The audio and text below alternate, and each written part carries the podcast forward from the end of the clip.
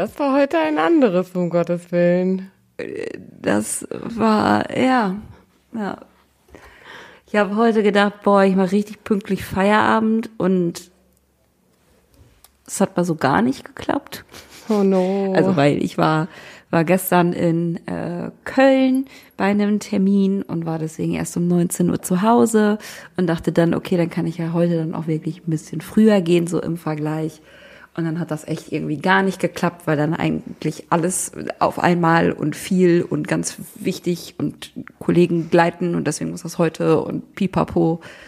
Und war so ein richtig intensiver Arbeitstag und ich komme so richtig geschlaucht nach Hause und ich muss ja jetzt auch ganz ehrlich zugeben, ich weiß, also eigentlich wollten wir ja erst morgen aufnehmen. Aber da habe ich jetzt auch so viele Termine, dass das irgendwie nicht klappt. Deswegen nehmen wir heute auf und ich hatte wirklich einfach auch gar keine Lust. Das ist jetzt gerade so ein bisschen meine Stimmung. Gar keine Lust. Aber du hast mir ja schon angeteasert, worüber wir heute reden. Deswegen passt meine Stimmung vielleicht auch ja, einfach. das könnte ich mir auch gut vorstellen. Weiß ich auch nicht ob, ob das so, ob das das Thema erhebt oder noch weiter runterzieht. das sehen wir dann. Ja, weiß ich auch nicht. Aber vielleicht bist du, ich muss das, also, wir sind jetzt gerade eine Minute dreißig am Aufnehmen und ich habe mich jetzt nur ausge, ja, ausgekotzt jetzt auch nicht, aber ich habe direkt so richtig schwere Stimmung hier, hier reingehoben, so fühlt sich zumindest ein bisschen an. Na, du hast einfach gesagt, wie es dir gerade so geht, ne? Also ich meine. Ja, genau. Wir sind jetzt gerade bei der Befindlichkeitsrunde. Ja. Eva, wie geht's dir denn? ähm, also eigentlich geht's mir gut, aber ich bin heute Morgen, also ich habe mich so ein bisschen gefühlt, wahrscheinlich wie du jetzt, habe ich mich heute Morgen gefühlt und ich weiß gar nicht so ganz genau warum. Und ähm, weil ich so aufgewacht bin und ich war so platt, als hätte ich, als wäre Freitag. also das hätte ich die ganze Woche schon richtig viel gearbeitet. Hm, habe ich aber überhaupt nicht. Und ich war ich habe auch früh geschlafen und so und ich war aber so platt und mir tat alles weh. Und ich schieb's ja immer so gerne aufs Wetter. Weil dann habe ich irgendwie zumindest ein Ventil, wo ich das schieben kann und wo ich sagen kann, ja, kann man jetzt halt nichts machen, weil es liegt halt am Wetter. Aber ich glaube, diesmal liegt es wirklich am Wetter, weil dieser Wetterumschwung von irgendwie 30 Grad auf 12 Grad nachts oder so, also. Ist mega angenehm. Oh, nee. Mega angenehm. Schlimm. Endlich wieder vernünftig schlafen. Nee. Viel zu kalt und ich komme gar nicht klar, weil es so kalt ist. Ich muss habe schon überlegt, ob ich das Fenster nachts wieder schließen muss, weil ich es so kalt finde. Und das, also das merke ich halt irgendwie, also es liegt vielleicht auch im Alter, aber ich merke es morgens in den, in den Knochen. Apropos Eva, alles Gute hier auch nochmal an dieser Stelle äh, zum Geburtstag. Ich bin 25 geworden. Oh, schön wär's. Einmal wieder 20 sein. Boah, das wär's wirklich, ey. Ja, und voll viele, wenn ich das so sage, sagen voll viele, nee, du willst noch mal wieder 20 sein. Und dann sage ich immer so, ja, voll. Was war die beste Zeit meines Lebens bis jetzt? ja, ich äh, lass mich, lass mich mal eben kurz zurückrechnen. Welches Jahr ich war, als ich 20 war. Das muss ja dann irgendwie zwei. Ich habe hab gerade mein Studium gewechselt. 17. Nee, Oder 2013 war das. Bei dir? Ja. Ja, aber bei mir. Ja, du bist ja jünger, hatte ich schon vergessen. das muss irgendwie so 16, 17 gewesen sein. Bedeutet, ich hatte, bin gerade irgendwie aus Thailand wiedergekommen, Studien anfangen ja, also im Vergleich hätte ich die Probleme, also ist schon gut, was ich alles so geschafft habe in der Zeit, aber ich hätte gerne die Probleme von damals wieder zurück. ja, genau. Aber ich habe so, wo ich damals dachte, das sind die Probleme, so oh mein Gott, wie soll ich das schaffen? Im Vergleich zu jetzt. Ja. Aber wir haben an meinem Geburtstag Leute mehr oder weniger Mut und nicht Mut gemacht.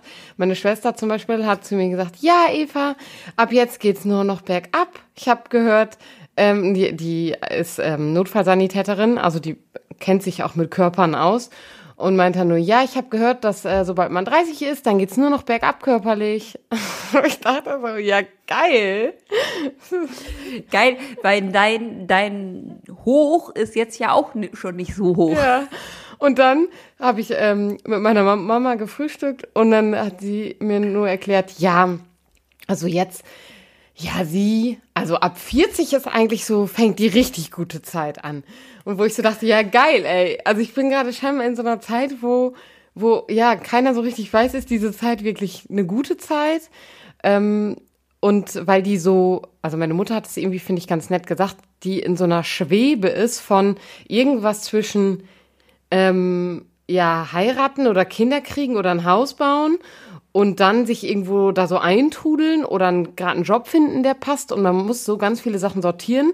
Und mit 40 ist man meistens schon sortiert und da würde es, würde es dann so ein bisschen gesetteter werden und man kann so eher nochmal wieder Dinge für sich tun.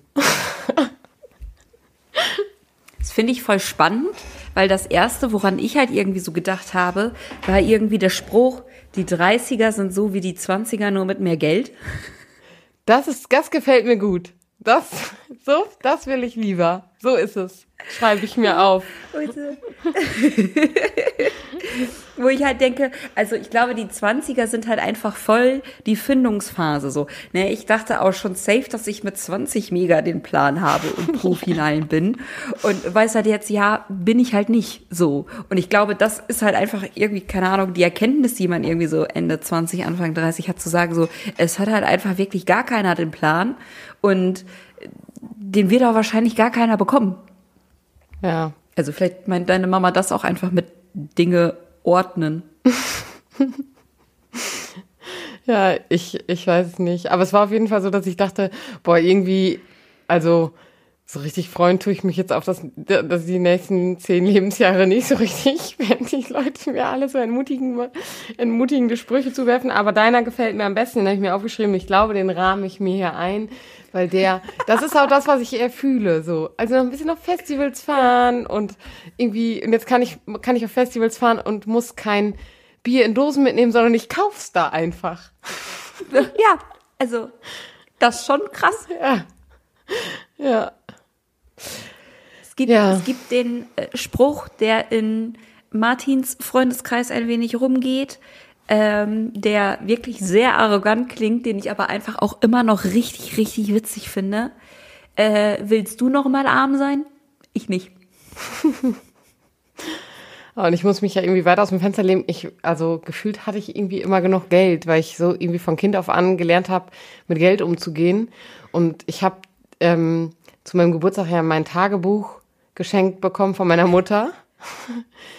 Und das ist ähm, ja, also, das ist richtig. Und ich war in diesem, also es ist ein volles Tagebuch und ich war elf und habe in diesem Tagebuch sogar abgehakt, wann ich Taschengeld gekriegt habe und habe da aufgeschrieben, was im Urlaub so ein so ein Armband ähm, auf Gran Canaria gekostet hätte, weil ich habe es mir nicht gegönnt, weil es hat 2,95 Euro oder so gekostet. Ähm, aber das habe ich notiert halt, weil es war schon da so ein, so ein Ding für mich, wusste ich krieg 3 Euro Taschengeld, 2,95. Das, das wäre dann einfach ein bisschen, das wäre ein ganzes Taschengeld. Viel. ja. Hast du das in einer Woche oder im Monat bekommen? In der Woche, glaube ich.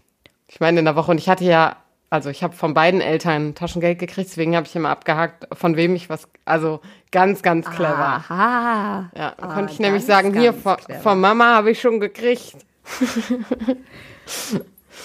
Damals, als die Kugeln noch 50, also die Eiskugeln noch 50 Cent gekostet haben. Jo, 50 Pfennig.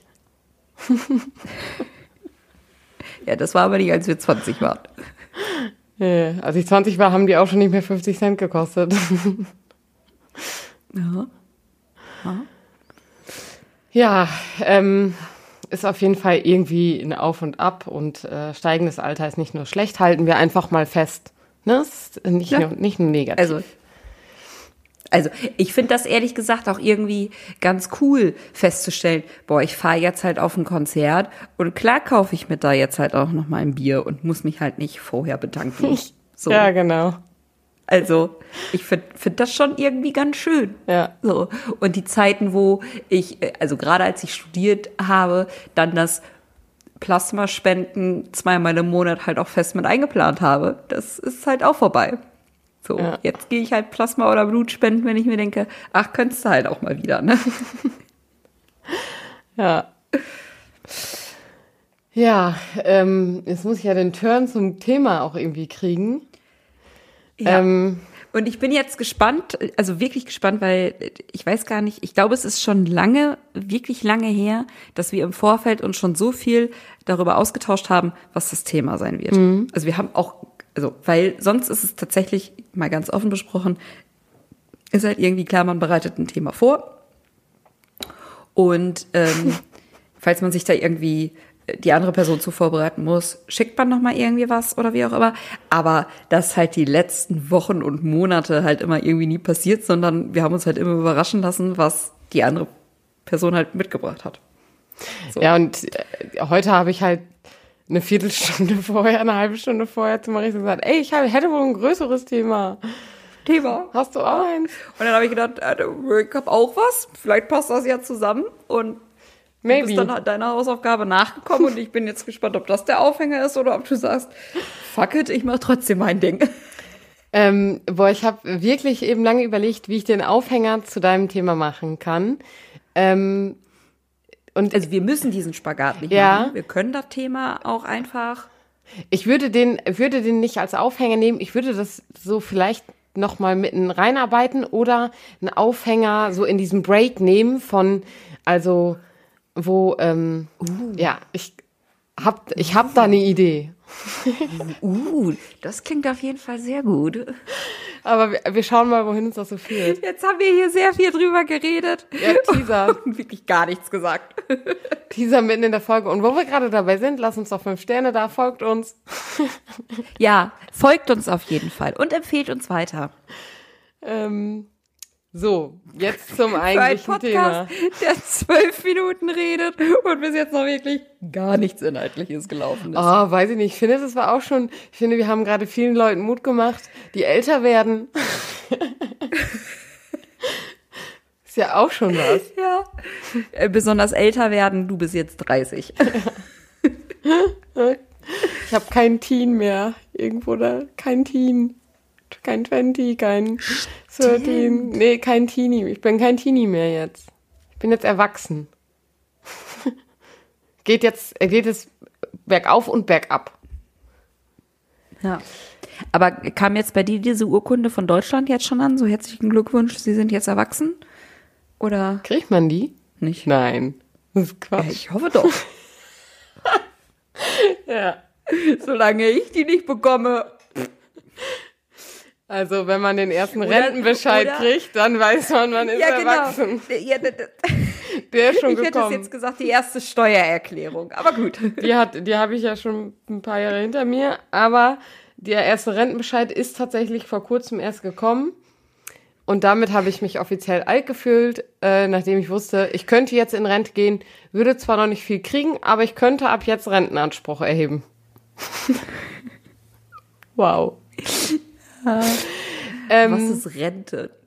Guck mal, und wo wir hier gerade so bei Renten und da hängen ja auch viele Steuern mit äh, zusammen bei dem Thema sind, boah, guckst, ich krieg den Turn. Ich krieg ihn smart hin. Kriegst einfach den Turn. Ja. Willkommen hier jetzt beim Steuerpodcast. Ja.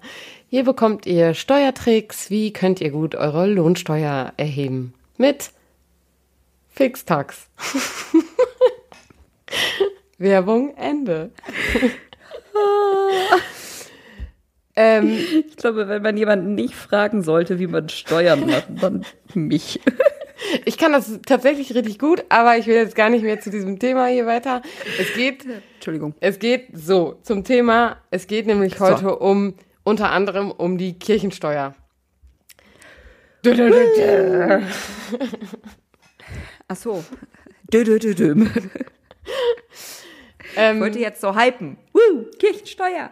heute ähm, war ja ein, ein großer Count. Äh, es wurden nämlich die offiziellen Kirchenaustrittszahlen veröffentlicht der einzelnen Bistümer. Und äh, da hatte ich natürlich irgendwie ein bisschen was mit zu tun, weil ich musste einen tollen Post erstellen fürs Bistum Osnabrück und habe gedacht, das ist doch mal ein Thema.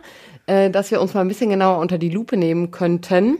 Und weil es mir am Wochenende noch begegnet ist, weil äh, eine bekannte Person äh, mich gefragt hat, wie ist das eigentlich, wie findest du das eigentlich, oder wie fändest du das, wenn ich austreten würde? So, kann, können wir da mal drüber sprechen?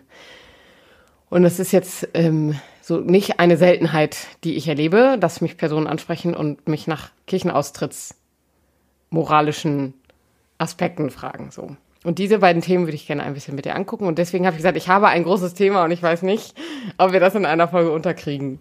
Klammer zu. Ja. Ähm, an dieser Stelle sei vielleicht gesagt, wir haben uns das Thema tatsächlich auch schon, also wir haben darüber schon mal gesprochen, aber aus einer anderen Perspektive und zwar irgendwie im Kontext Arbeitgeberkirche. So, warum bleiben, warum gehen, was sind irgendwie da so die Pros und Kontras bei Arbeitgeberkirche? diese Folgen sind jetzt ja, also die wenigsten haben tatsächlich den Arbeitgeber Kirche so ganz explizit schon nochmal irgendwie anders durch Caritas, Diakonie oder wie auch immer, so durch kirchliche Träger. Ähm, die haben wir uns tatsächlich gar nicht so genau angeguckt, sondern tatsächlich konkret den Arbeitgeber Kirche. Und äh, finde ich sehr spannend, da jetzt mit dir einmal nochmal äh, unter die, die gläubigen Perspektive. Ja. Kann man Gläubigen gendern? Die Gläubiginnen? Nee. Nee, ne? Die Gläubigen. Ich bin keine Gläubigin. Ich bin eine Gläubige. Die gläubige Person. Ja, ne? Ja. Gläubige Person, ja. Ähm, genau, mir das da nochmal mit dir irgendwie näher anzugucken. Ich war echt richtig irritiert, kurz, das muss ich jetzt hier nochmal ganz offen, offen besprechen, weil du von einer bekannten Person ges gesprochen hast und du meintest eine Bekannte oder Bekanntin von dir, oder? Ich habe gedacht, mit Ja. welcher berühmten Person hast Nee, du keine gesprochen? Berühmtheit. Eine Person aus meinem privaten Umfeld. Be Ja. ja. Genau, ich würde ähm, kurz zu anfangen. Also ich weiß nicht, ob du dir die Zahlen heute angeguckt hast, wie die so aussehen. Ähm, und ich habe, also will gar nicht so viel. Also ganz genau habe ich sie mir tatsächlich nicht angeguckt. Ich habe, ne, Kirchenaustritte sind, haben enorm wieder zugenommen, was zu erwarten war. Was ich spannend fand, dass tatsächlich auch Taufen und kirchliche Hochzeiten nochmal zugenommen haben. Was ich aber glaube, schlichtweg, schlichtweg daran lag, dass es halt unter Corona so nicht stattfinden konnten, so wie sich die Familien oder Paare es sich vorgestellt haben und das deswegen dann jetzt in 2022, 23 schlichtweg nachholen. Äh, genau, also das ist schon mal das Grobe zusammengefasst. Das, was ich noch gesehen habe, ist, also ja genau, bei den Sakramenten hat es fast bei allen einen Zuwachs gegeben. Bei Ehen war es sogar verdoppelt und ich glaube, das ist auch hauptsächlich dem geschuldet, dass es in der Co- Corona-Pandemie eben Leute geschoben haben. Bei den Firmungen gab es eher eine, also im Bistum Osnabrück eine Abnahme. Ähm, Es war, waren weniger. Und bei den bei dem Ehesakrament fand ich aber auch spannend. Da haben, haben die sich natürlich auch die Zahlen in der Vor-Corona-Pandemie-Zeit angeguckt. Und es gab auch dazu einen Anstieg. Also auch 2019 waren ja die letzten Zahlen, die vor der Pandemie waren. Und dazu gibt es auch einen Anstieg an Ehe-Sakramenten. Sakramentenspendungen. Und das finde ich schon auch irgendwie spannend, dass mehr Leute ähm, in den aktuellen Zeiten trotzdem sich entscheiden, ähm, das Sakrament der Ehe sich zu spenden. Ähm, genau. Und ansonsten gibt's natürlich ja einen einen Anstieg an äh, Austritt, Austrittszahlen ähm, in Deutschland. Wir haben im Moment 24,8 Prozent ähm, KatholikInnen in Deutschland. Ähm, das finde ich auch nochmal einfach eine interessante Zahl, um sich das so, so ein bisschen vor Augen zu führen, wenn man das mal so ein bisschen irgendwie aufteilen kann, wie viele sind da gerade eigentlich KatholikInnen und äh, eben, es geht ja gar nicht um ChristInnen, sondern wirklich um die römisch-katholische Kirche. Und ähm, das finde ich auf jeden Fall auch nochmal spannend, sich diese Zahl nochmal vor Augen zu führen. Weißt du jetzt gerade so tatsächlich, wie viele evangelische Gläubige es gibt? Hast du dir das auch aufgeschrieben? Nee, Ich habe mir nur die Zahlen Weil ich frage mich tatsächlich, ja, also weil ich frage mich jetzt tatsächlich gerade, wie viele evangelische gibt es? Und kommen wir tatsächlich noch auf eine Mehrzahl von 50 Prozent dann? Ich, ich glaube schon. Ich guck mal hier kurz, das kann man ja schnell herausfinden. Ähm, dim, dim, dim. Hier ist natürlich jetzt keine. Wir liegen knapp unter der 50%-Marke. Das war Stand letzten, äh, April letzten Jahres. Ja. Ja. Ja, dann sind wir jetzt ja dann tatsächlich auch wieder unter 50 Prozent. Es sei denn, die Evangelien haben richtig krassen Zuwachs bekommen.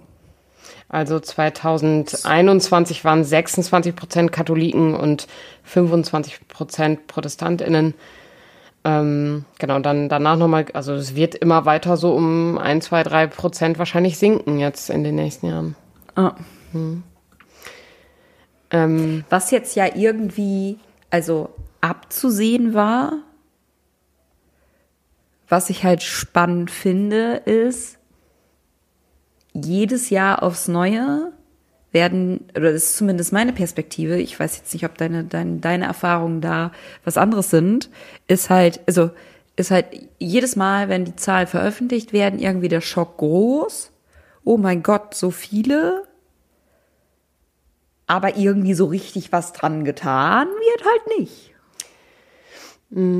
Ich erlebe den Schock nicht als groß. Also ich, es ist auf Social Media fast so gut wie keine Reaktion darauf. Also ganz, ganz wenig äh, Rücklauf. Ähm, und also die Menschen wissen, dass die Zahlen sinken. Und das ist jetzt ja nicht für die, also sind das keine erschreckenden Zahlen. Und es sind ja immer noch einfach 24,8 Prozent. Also es ist einfach auch immer noch verdammt viel. Ähm, Ja.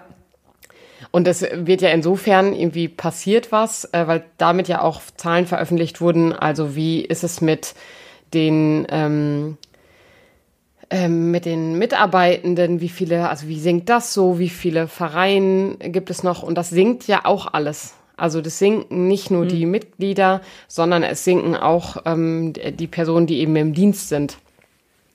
Ähm, und das finde ich auch irgendwie nochmal äh, interessant, äh, sich anzuschauen, wie, ähm, ja, wie ist da so der, der Ablauf? Nicht Zulauf, ja, ist es denn das Gegenteil? Die Abnahme Ja. ähm, Also dessen, es was wird damit halt alles zusammenhängt. kleiner. So. Genau. Und ähm, genau, es wird alles irgendwie kleiner und ich habe mir ich? da, Darf ich vielleicht eine steile These aufstellen? Und ich weiß nicht, ob wir das in dieser Folge schon bequatschen. Also, weil der Aufhänger war ja das Thema Steuern. Und das, was ich halt auch mit großen Schock meinte, war halt irgendwie dann die Reaktion von Generalvikaren, Weihbischöfen oder Bischöfen. So, ich meinte gar nicht so sehr die Reaktion aus dem Volke, also auch von den, von der Gemeinschaft der Gläubigen, äh, sondern dass halt irgendwie auf der administrativen Ebene da halt immer großes Entsetzen ist und dann passiert da halt aber auch nie wieder. Also nie, nicht nie wieder, aber dann passiert da halt einfach auch nach diesem Entsetzen halt nichts mehr. Und meine These ist tatsächlich ein bisschen, weil das die Kirchensteuer ja tatsächlich an das Steuer, also ne, an das Steuersystem mit gebunden ist.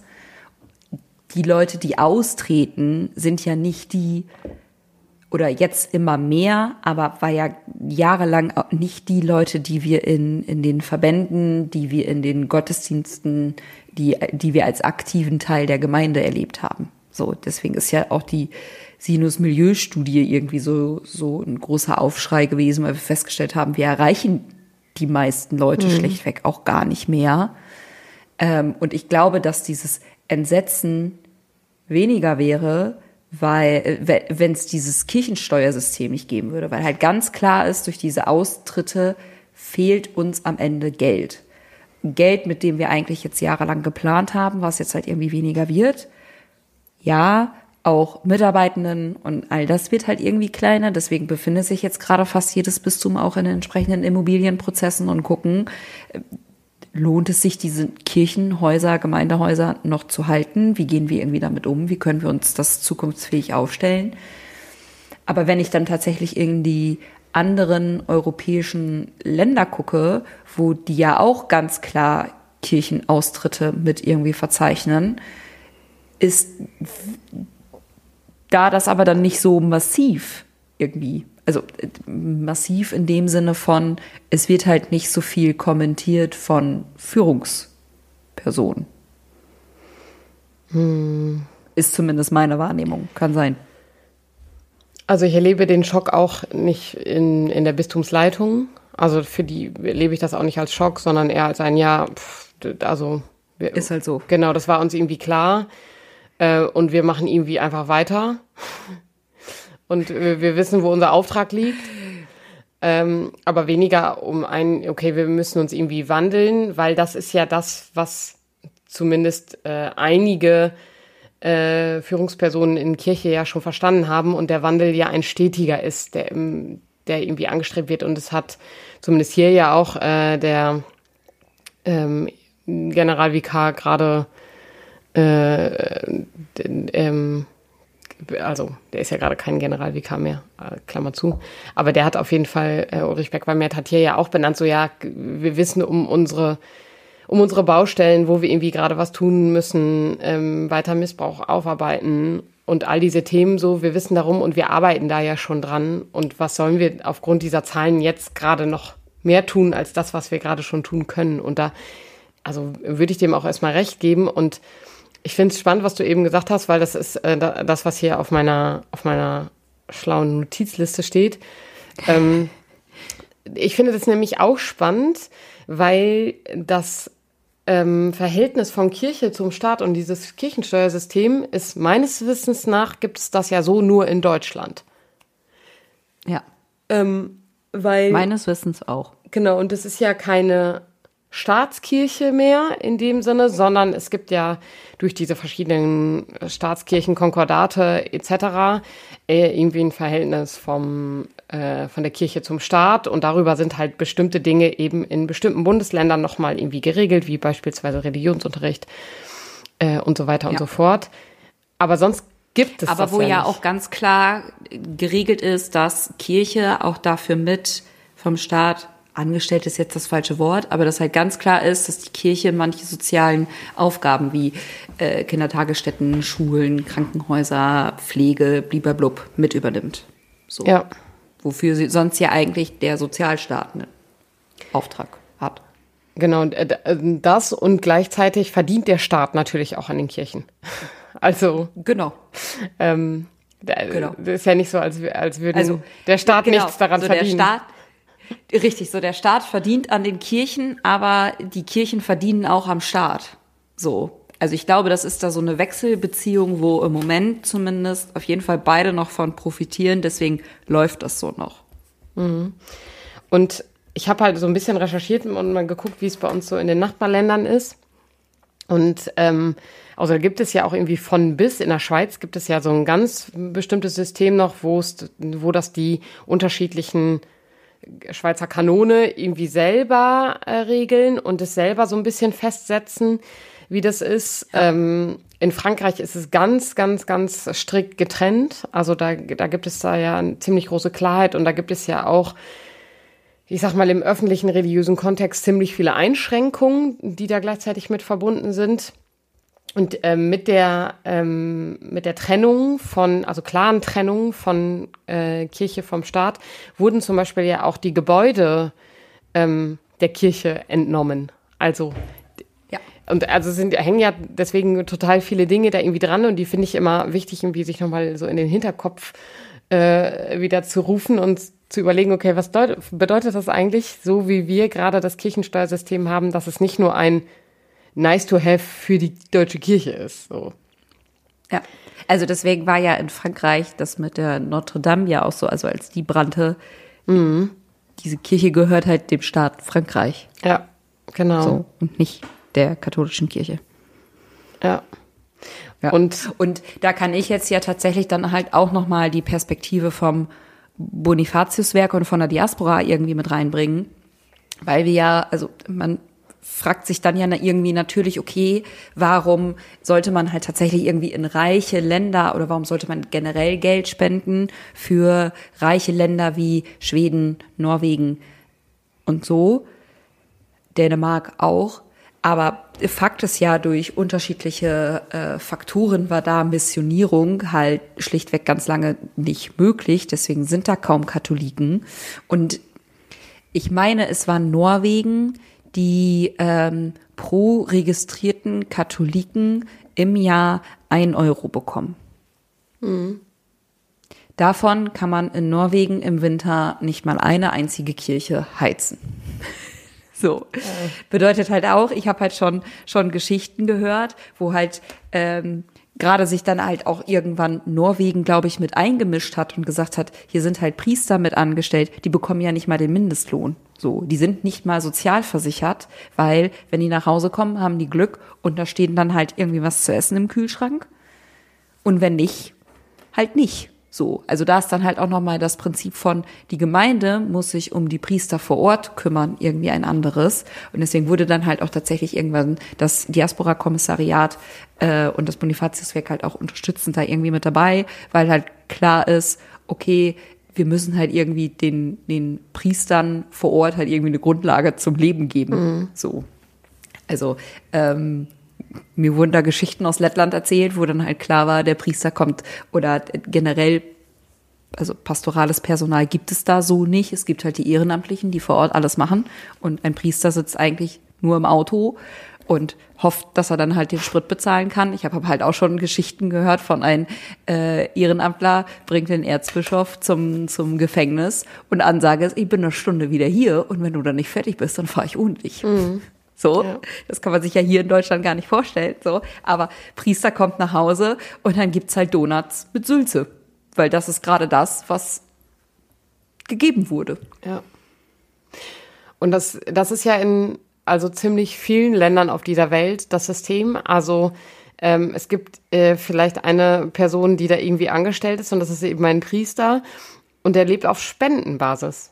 Und ja. ähm, das ist ja was, was sowohl in Europa in einigen Kirchen der Fall ist, ähm, aber auch ich weiß, dass es zum Beispiel in ähm, Ghana auch so ist, dass es da eben auf Spenden basiert. Und wenn halt mal einen Monat nichts gekommen ist, dann muss äh, der Priester eben gucken, wie er um die Runden kommt. Ja. Und genau. Ähm, das, äh, also es hat natürlich. Was ich irgendwie, also finde ich irgendwie stark, so, aber ich finde es auch extrem schwierig. Mhm. Also äh, man hat halt noch mal komplett andere Chancen und Probleme bei diesem System. Ja. Die, glaube ich, so groß sind, dass wir dazu eine andere Folge bräuchten, um das zu besprechen. Genau, also ich glaube, bei all den unterschiedlichen Modellen, die es ja irgendwie gibt, und ähm, also es gibt ja in anderen Ländern äh, dann sogenannte Kirchenbeiträge, also das, was du eben auch schon gesagt hast, die sind, fallen dann halt geringer aus. Ähm, in Spanien liegt es irgendwie bei 0, stand hier 0,7 Prozent. Ist natürlich nochmal auf einer anderen Ebene als in Deutschland, äh, wo der mit, ich glaube, bei 8 oder 9 Prozent liegt. Das, ähm, der Einkommensteuer, der Bruttoeinkommensteuer. Und äh, in Großbritannien zum Beispiel, das war mir auch gar nicht so klar. Ich weiß nicht, ob du das wusstest, aber da ähm, gab es ja eine äh, Übernahme der Kirche durch das Staatsoberhaupt. Also Staatsoberhaupt ist gleichzeitig ja. auch da Kirchenoberhaupt. Das war mir gar nicht so klar. Ach, nicht? Nee. Doch, doch. Das äh, hat irgendein britischer König eingeführt, weil der noch eine zweite Frau heiraten wollte glaube, das war, war irgendwie die Baseline und deswegen wurde dann die angelikanische Kirche eingeführt. Und ich weiß, dass irgendein richtig starker ähm, Ethiker oder Philosoph da noch mit war, der gesagt hat, kannst du gerne so machen. Der war auch wirklich gut befreundet mit dem König. Und der hat dann nämlich gesagt, aber ich bleib katholisch. Und dann konnte der König dann halt irgendwann nicht sitzen lassen und dann musste er ja seinen eigenen Freund irgendwie mit umbringen, weil sonst, also Warum sollte er sonst eine neue Kirche anführen, wenn die halt alle irgendwie katholisch bleiben? So. Ja, und ich also nicht mehr zusammen, wer das war. Ja, mir fallen natürlich nicht so viele Namen ein, aber und ich würde mich jetzt auf sehr heißes Gewässer begeben, würde ich jetzt einfach so einen Namen ähm, auf Topic reinwerfen. Aber das, was ich zumindest gelesen habe, was damit zusammenhängt, was ich irgendwie nochmal fand, spannend fand, war, die beginnen zum Beispiel jeden Religionsunterricht ähm, äh, auch immer der, der, Schul, der Schulalltag, nicht nur der Religionsunterricht, beginnt mit einem äh, Gebet. Jeder Unterricht, nicht nur der Religionsunterricht. Hm. Also es, obwohl hm. ja, weil Oberhaupt ist ja jetzt King Charles. Der hieß doch Charles, oder? Ich, ja. ja. Vorher waren es Queen Elizabeth. Ja, also auf jeden Fall ficht, ficht das irgendwie, ficht das eine spann, ein spannendes System innerhalb der Kirche auch.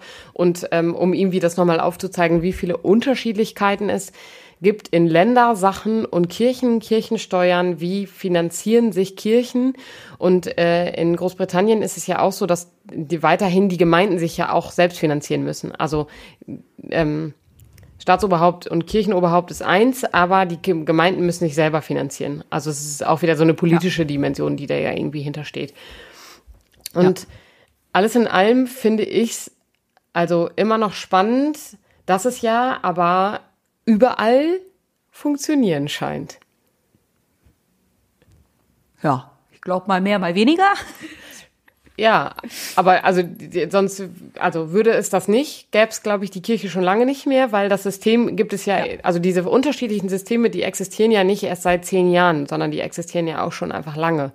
Und das finde ich irgendwie spannend. Ja, und ich finde es halt irgendwie, äh, ich finde halt irgendwie den geschichtlichen Aspekt dahinter spannend. So, jedes Land hat halt eine andere Geschichte und deswegen irgendwie ein anderes System entworfen und trotzdem scheint irgendwie jedes System erstmal oberflächlich zumindest zu funktionieren. Ja. Ja, kurze Kirchensteuerblase wieder. Vielleicht schließen wir die an dieser Stelle und äh, atmen für uns einmal gleich kurz durch, so, bevor wir den ja, Turn also machen. Weil, ja, weil, also ich bin jetzt quasi gerade schon im Turn, weil das ja quasi dann vielleicht auch für viele einfach der Knackpunkt ist, zu sagen, das funktioniert hier, also dieses System funktioniert hier oberflächlich, aber wenn man sich dann vielleicht mal die Tiefe des Systems nochmal genauer anguckt und dann halt feststellt, ja, das funktioniert hier irgendwie aus unterschiedlichen Gründen doch nicht, dann zu sagen, ich will dieses System nicht weiter unterstützen, auch weil ich mich vielleicht gar nicht dem System angehörig fühle, finde ich einen logischen Schritt. Mhm. Und ich glaube, dass bis zu dieser Stelle gar nicht so viele Leute denken. Wahrscheinlich. ja, aber, aber das sage ich ja mit, wenn ich mich nicht angehörig fühle, warum soll ich dann 8% Kirchensteuer zahlen? So. Ja, und da würde ich sagen, gucken wir jetzt mal drauf. Aber tun das eben in der zweiten Folge zu diesem Thema und äh, schließen diese Folge an dieser Stelle. Und äh, ihr, liebe Leute, schaltet einfach nächste Woche wieder ein, wenn ihr hören wollt, wie diese Geschichte hier weitergeht. Oh, du klingst gerade richtig wie so eine Erzählerin. Stark. Bin ich, bin ich. Eva, die Erzählerin. Stark, stark, stark. Tschüss. Tschüss.